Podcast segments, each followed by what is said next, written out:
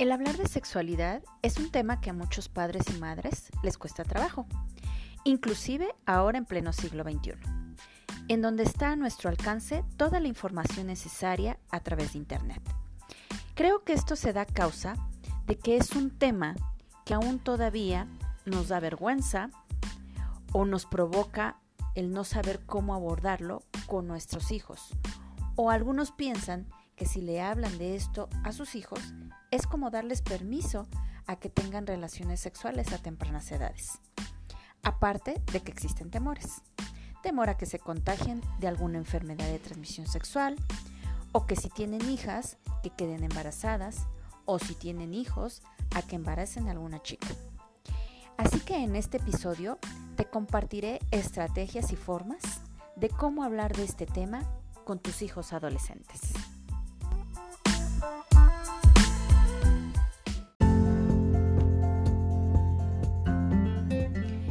Estás escuchando Atiende a tu corazón con Lilia Miranda, en donde aprenderás a descubrir e identificar todo lo relacionado con tu mundo emocional para vivir una vida feliz y en plenitud.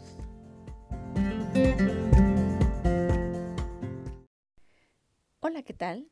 Soy Lilia Miranda, maestra en psicoterapia transpersonal, y estoy aquí para darte información, tips, sugerencias, para que puedas encontrar una mejor forma de vivir de manera plena y feliz. Para comenzar, me gustaría enviarte un abrazo lleno de muy buena vibra y energía positiva, para que empieces, continúes o termines tu día con mucho ánimo. Sexualidad en la adolescencia. Un tema que nos preocupa a los padres con hijos adolescentes. Y lo primero que se nos viene a la cabeza es, ¿cómo se lo voy a platicar o a explicar a mi hijo o hija? ¿O qué le voy a decir? Bueno, primero que nada, relájate. Piensa que es un tema de lo más natural en el ser humano, que todos pasamos por la etapa de la adolescencia, en, donde nos surgieron dudas y curiosidades sobre la sexualidad. Y que tal vez nuestros padres no hablaron de eso con nosotros o no supieron cómo explicarnos. O también era un tema prohibido para ellos porque así sus padres se los hicieron creer. Sin embargo, es algo tan primordial en la vida de cada ser humano. Y no solo eso, también natural y necesario. Dependiendo en cómo lo veas tú, así se lo transmitirás a tu hijo o hija. Ahora, algo importante es que recuerdes cómo lo viviste tú, qué experiencias tuviste, porque de eso también depende el cómo lo abordarás con tu hijo o hija. Así que antes de platicar este tema con tu adolescente, necesitas dejarte en claro muchas dudas, que seguramente tú como mamá o papá te han surgido, o creencias que te has creado o te, te han hecho creer sobre la sexualidad. Las dudas o preguntas que frecuentemente nos hacemos como padres son, ¿es bueno o malo hablarle de sexualidad a mis hijos? ¿A qué edad debo hablarle de sexualidad a mis hijos? Al hablarle de sexualidad es como si te estoy dando permiso para que tengas relaciones sexuales. ¿Cómo le hablo a mi hijo, a mi hija o a mis hijos de las relaciones sexuales? ¿Qué hago si encuentro a mi hijo una revista pornográfica o si veo que está viendo pornografía por internet? ¿Qué hago si encuentro a mi hijo masturbándose? Y así puedo continuar con más preguntas o dudas que surgen. Por lo tanto, primero que nada, quiero comentarte que hay un aspecto que necesitas identificar. Entre tu hijo, hija y tú, ¿existe confianza y una comunicación asertiva?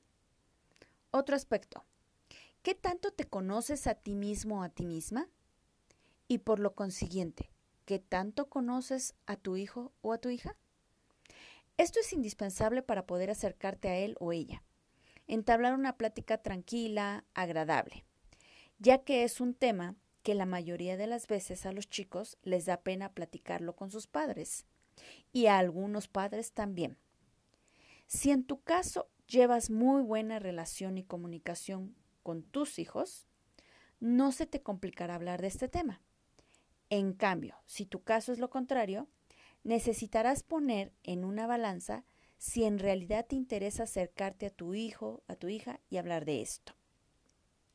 Desde mi punto de vista como profesionista de esta área y como mamá que soy de un adolescente, te sugeriría que lo pongas a consideración y no lo eches en saco roto, porque hoy más que en otros tiempos es muy necesario hablar de sexualidad con nuestros hijos para evitar embarazos a, temprana edad, abortos por descuidos, enfermedades de transmisión sexual. Hoy por hoy cuentan con demasiada información en Internet que puede distorsionar lo que es la sexualidad como tal y llevar a los adolescentes a caminos equivocados. Aparte, los chicos de hoy cuentan con más libertad. ¿A qué me refiero con esto? Hay padres que por su trabajo o por diferentes situaciones no les ponen límites Así que ellos lo interpretan a que pueden hacer lo que quieran sin pensar en las consecuencias, que no siempre son beneficiosas para ellos. Y dentro de eso está el vivir o experimentar una sexualidad sin cuidados. Sabemos que la adolescencia es la etapa en donde empieza la atracción física por el sexo opuesto, el despertar sexual que eso lleva a los jóvenes a querer experimentar el contacto físico, como los besos, abrazos, el tocar su cuerpo, eh, las zonas íntimas de su cuerpo, el verse desnudos. Esta etapa la experimentamos todos. Es parte del desarrollo biológico y mental de los seres humanos, por lo que hay que tener en cuenta que es parte natural de la vida y no verlo como algo prohibido o sucio. De modo que empezaré a explicarte algunos conceptos o mitos para que, si no lo sabes, te queden claros y así sea más fácil platicar con tu hijo o tu hija. Además de no causarte conflictos internos por las creencias adquiridas en el pasado acerca de la sexualidad.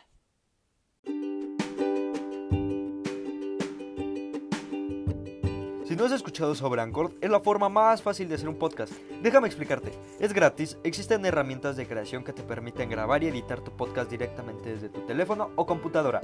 Anchor distribuirá tu podcast por ti para que pueda ser escuchado en Spotify, Apple Podcast y muchos más. Puedes ganar dinero con tu podcast sin un mínimo de audiencia. Es todo lo que necesitas para hacer un podcast en un solo lugar. Descarga la aplicación de Anchor gratuita o ve a anchor.fm para empezar ya.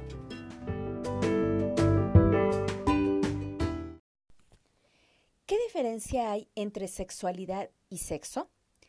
Sexo se refiere a una cuestión biológica, lo que nos distingue como hombres y mujeres. Sexualidad es el desarrollo psicobiosocial del individuo. Es un elemento básico de la personalidad, un modo de ser, de manifestarnos y comunicarnos con los otros, en donde se ejerce la exploración y búsqueda del placer. Como escuchas, no es lo mismo y sin embargo lo relacionamos como si lo fuera, ya que el sexo, al referirse a lo biológico, incluye la parte genital del cuerpo humano, que es lo que nos distingue si somos mujeres u hombres. Por lo consiguiente, cuando hay una relación sexual, se lleva a cabo por lo general a través de los genitales. Es por eso que mucha gente confunde lo que es el sexo y sexualidad y creen que es lo mismo. La sexualidad se experimenta hasta que estamos casados. Este es un mito o creencia que se ha heredado de generación en generación y que aparte ha generado culpa.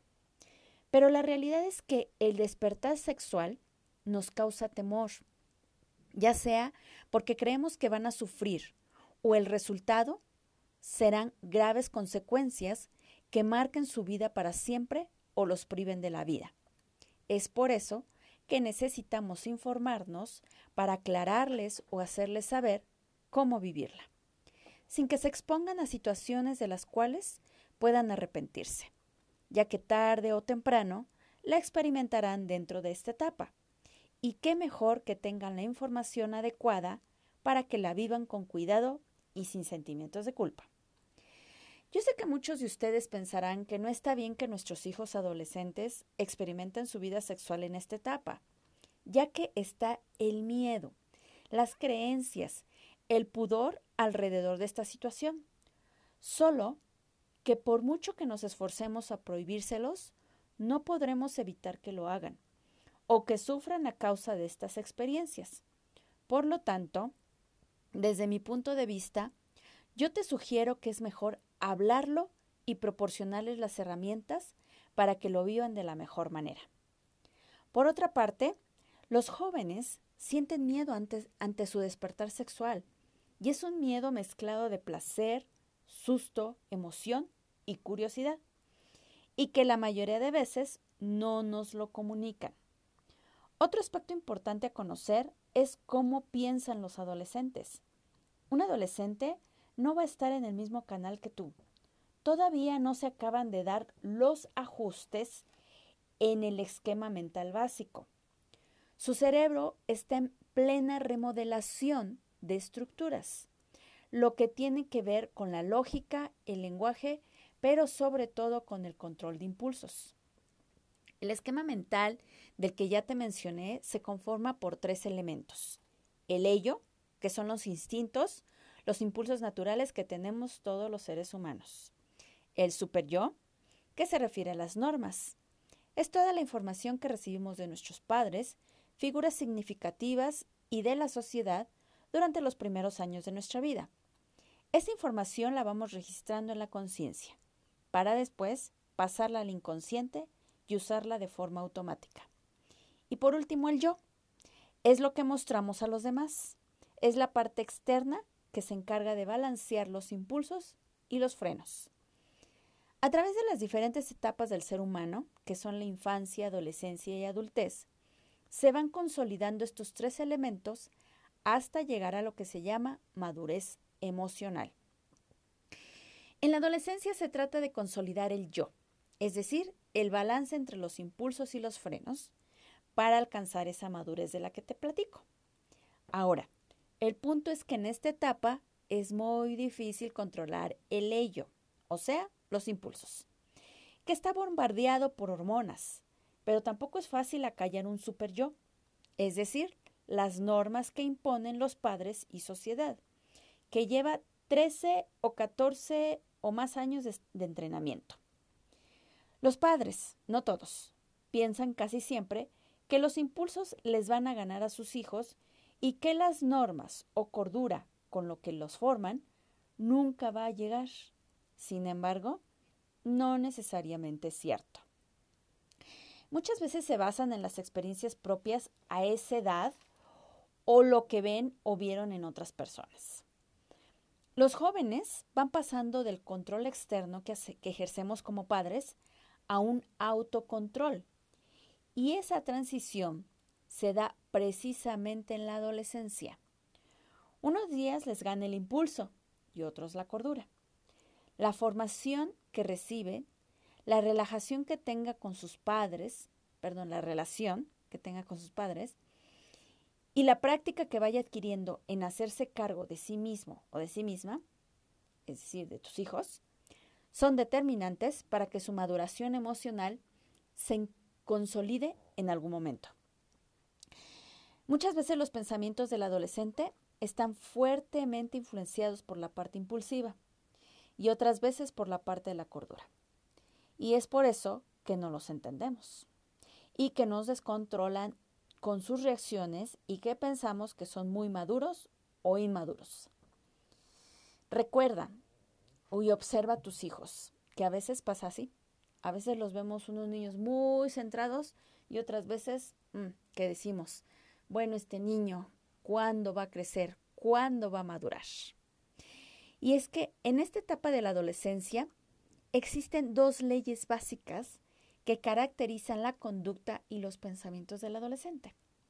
La primera es la ley del ejercicio gratuito y se refiere a que una vez que el adolescente se da cuenta de que es capaz de hacer algo, lo continúa haciendo sin parar como una manera de reafirmar sus habilidades y disfrutar de sus avances.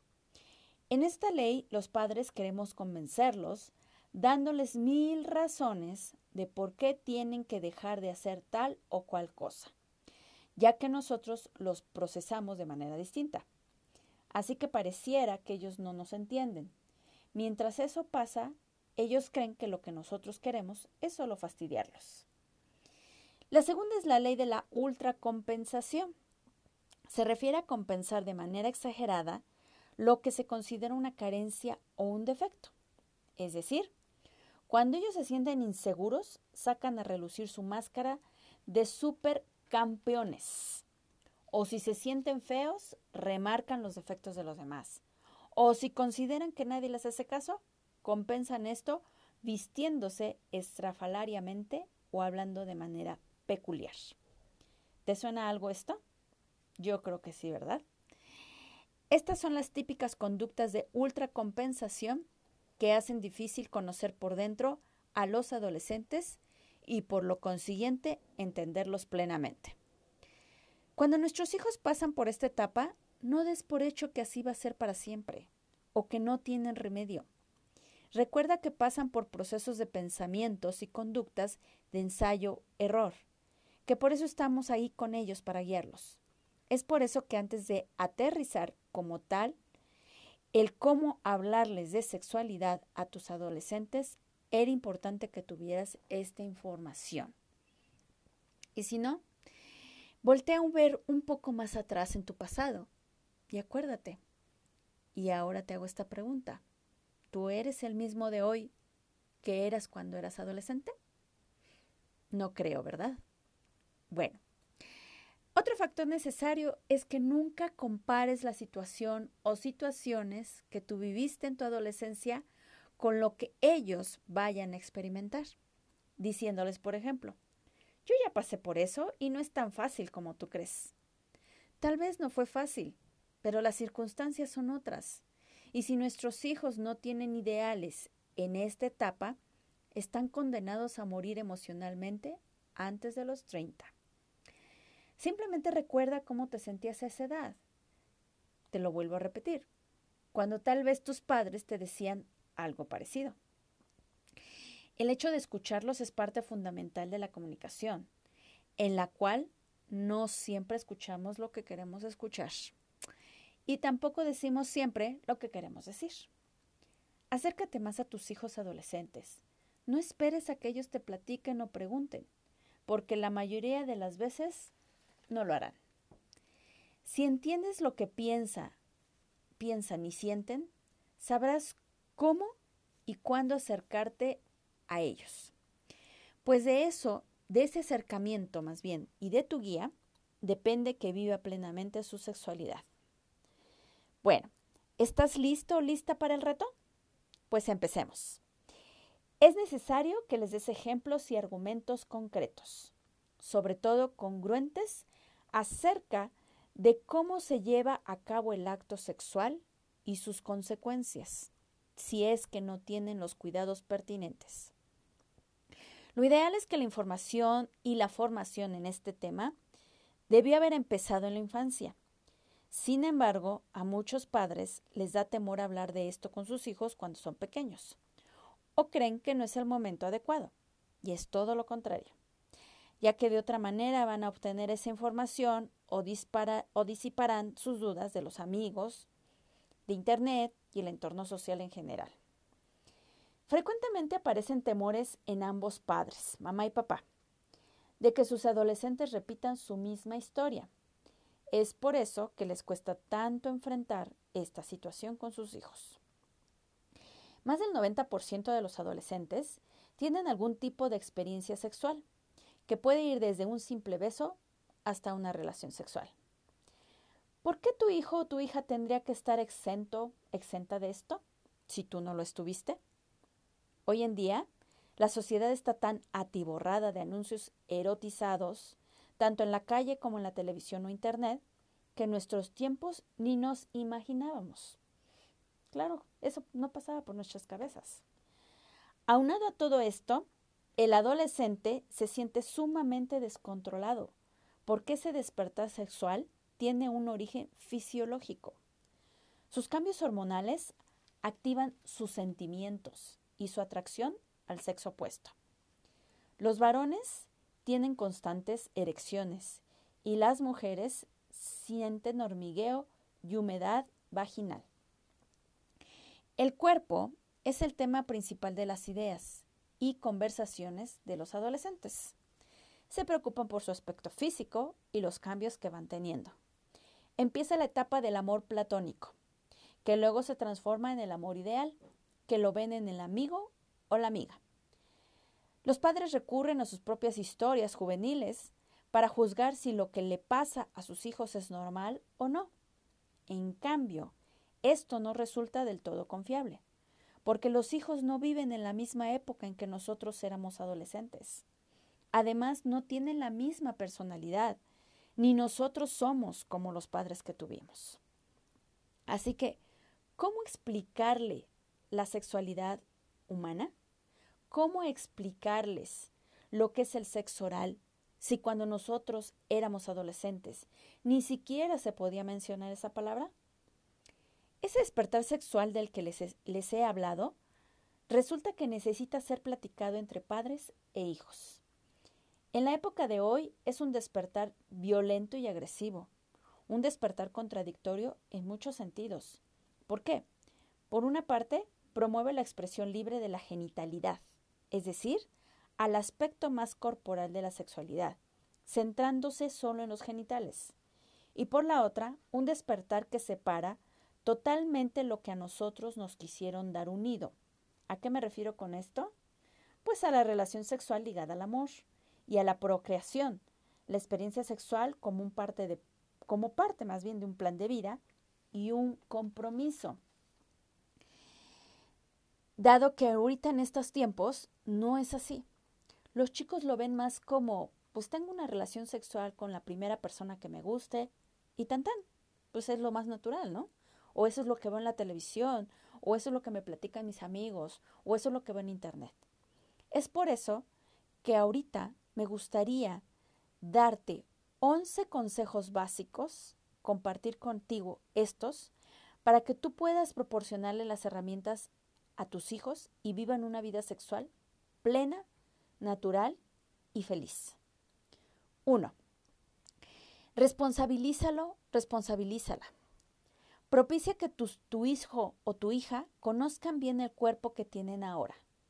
Es importante que sepan que su proceso de desarrollo hace que el cuerpo quiera ganarle a la mente, que la voluntad se debilita en esta etapa frente a los impulsos, que es normal que cambien de ánimo, pero que no por eso se dejen llevar por ello, que la hormona intenta ganarle a la neurona y que la única persona que puede intervenir y manejar esa situación es quien la vive. 2. Ayúdalo, ayúdala en su duelo. Apóyalo, apóyala en su duelo por el cuerpo que deja, el cuerpo de niño o de niña, y que acepte los cambios como algo natural y esperado, sin hacerlo de manera notoria ante los demás y evitando exhibirlo o exhibirla. Número 3. Transmítele lo que es la sexualidad. Comunícale que la sexualidad es algo natural de la vida, que necesita manejar con responsabilidad, como un proceso por el que todos los humanos pasamos, valorando su cuerpo, respetándose, siempre tomando en cuenta lo que quiere hacer sin que nadie lo o lo obligue a hacer algo que no quiere. Número 4. Predicar con el ejemplo. No puedes decirle que existe un lugar, un momento para tener relaciones sexuales, cuando en realidad tú no hiciste lo mismo de adolescente. Es más bien decirles que sabes que en algún momento sucederá, solo que necesitan pensar si en realidad desean llevarlo a cabo, sin que nadie los presione, cuidarse para evitar situaciones de las que pueden arrepentirse más tarde y estar seguros, seguras que de verdad lo disfrutarán. Yo sé que muchos padres al escuchar esto no estarán de acuerdo. Sin embargo, te invito a que reflexiones qué pasaría si tu hijo o tu hija te lo ocultara y de todos modos lo va a hacer. Eso suele suceder cuando les prohibimos algo, ya que para ellos eso significa hazlo, porque les causa curiosidad y aparte es un reto para ellos. A los adolescentes les gusta retar. Número 5. Recuerda que los adultos somos nosotros. Es por eso que nos toca la parte madura y no la visceral de los problemas. Una de nuestras responsabilidades estar, es estar informados para guiarlos. Nosotros somos los expertos, ya pasamos por eso. Claro está, sin querer que vivan como lo viví yo o que no lo vivan como yo lo hice. Número 6. Asumir la responsabilidad de ser su guía. Para llegar a este punto, te sugiero te cuestiones si este tema te genera conflicto, te incomoda o bloquea. Porque si tú no asumes la responsabilidad de ser guía y maestro de tus hijos en este sentido, siempre está la opción de que busques ayuda profesional para que tomen tu lugar, en vez de que los medios de comunicación como el Internet, la televisión, en los antros, lo hagan por ti. Necesitamos como padres ser claros y directos antes de que esos medios nos ganen la partida. Nuestra conducta tiene que reflejar honestidad y tener el valor suficiente de aceptar nuestros errores en este sentido y hacerles ver a nuestros hijos las consecuencias que nos han acarreado probablemente. Cuando tu hija o tu hijo te dice que está a favor del amor libre, no te enfrasques en una discusión con él o con ella para convencerla o convencerlo de lo contrario. Tampoco la o lo regañes ni te escandalices. Mejor escúchala, escúchalo y procura que se note que en verdad lo estás haciendo. Devuélvele sus mismas palabras a manera de que se den cuenta que sí, que sí lo o le estás escuchando. Un ejemplo es, yo también creo en el amor libre en el amor que no se da por obligación, sino por elección. Solo que ahora tú dime para ti qué significa el amor libre. Ese es un ejemplo que puedes hacer en estos casos. Muchas veces los chicos no saben ni por qué dicen ciertas cosas o para qué las dicen, inclusive para qué las hacen. Es por eso que tú estás ahí. Número 7. Ponte en su lugar. Ponte en los zapatos de tu adolescente para saber cuándo y cómo decirle ciertas cosas. De otra manera aumentarás su inseguridad y favorecerás que ya no te cuenten lo que sienten o lo que les preocupa. Cuando los padres hacen especial énfasis en el tema de la sexualidad, los hijos tienden a evadirlo. En todas las épocas, pero sobre todo en esta, es muy importante respetar la intimidad de nuestros hijos y no creer que porque somos sus padres tenemos el derecho de saber todo lo que piensan, sienten y hacen. El manejo de la sexualidad pertenece a la intimidad de cada ser humano y no tenemos derecho a violarlo, inclusive la de nuestros hijos, solo con el pretexto de que es por su bien. Por su bien, no podemos saber si es por su bien o no, porque así lo digo yo. Simplemente lo mejor yo creo que es acercarnos a ellos y preguntarles. Preguntarles qué es lo que sienten y qué es lo que piensan. Ya que esto no funciona así, y sí en cambio genera una fuerte distancia entre ustedes. Hay mamás que espían a sus hijos y encuentran lo que temían encontrar. Eso les asusta, se bloquean. Por lo tanto, lejos de orientarlos, los lleva o las lleva a enojarse y a etiquetarlos, incluso hasta insultarlos. Necesitamos aceptar que ya no poseemos injerencia directa en la sexualidad de nuestros hijos. Yo sé que es duro de aceptar, pero nos obliga a buscar nuevas formas de acercarnos a ellos que nos permita orientarlos sin necesidad de espiarlos. Cuando el adolescente se siente vigilado, vigilada, va a buscar sus propias estrategias para esconderse y aún así lo va a seguir haciendo. Tú, como madre o como padre, puedes estar atenta, atento e informado informada de lo que hacen tus hijos sin volverte un espía en su vida. Puedes favorecer situaciones para que ellos te platiquen y evitar ocasiones peligrosas, sin hacerlo muy evidente. Número 8.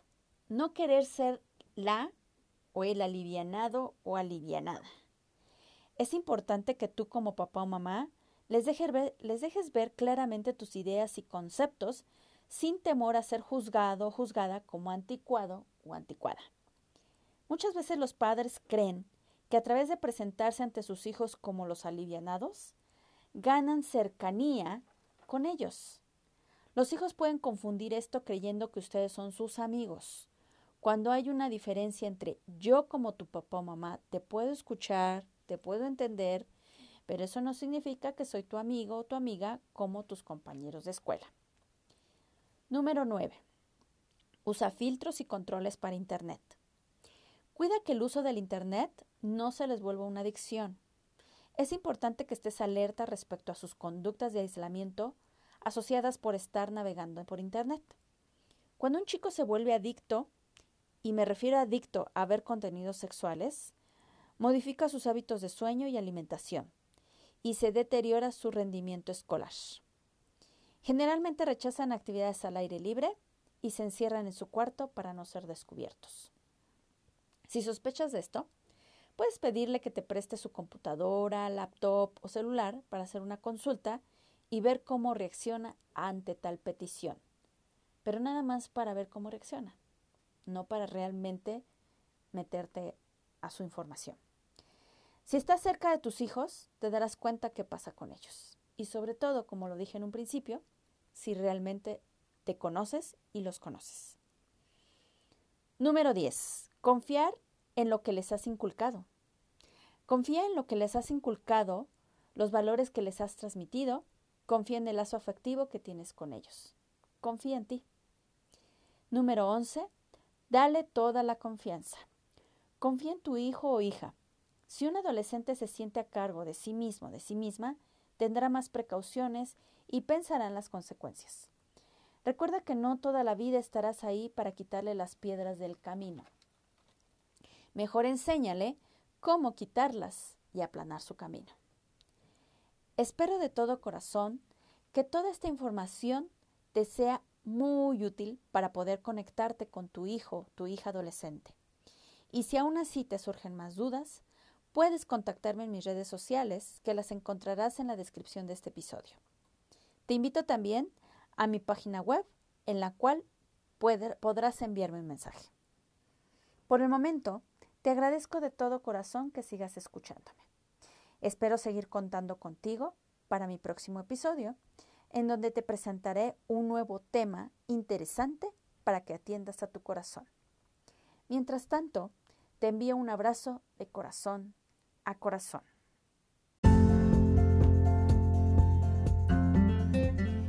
Esto fue Atiende a tu corazón con Lilia Miranda.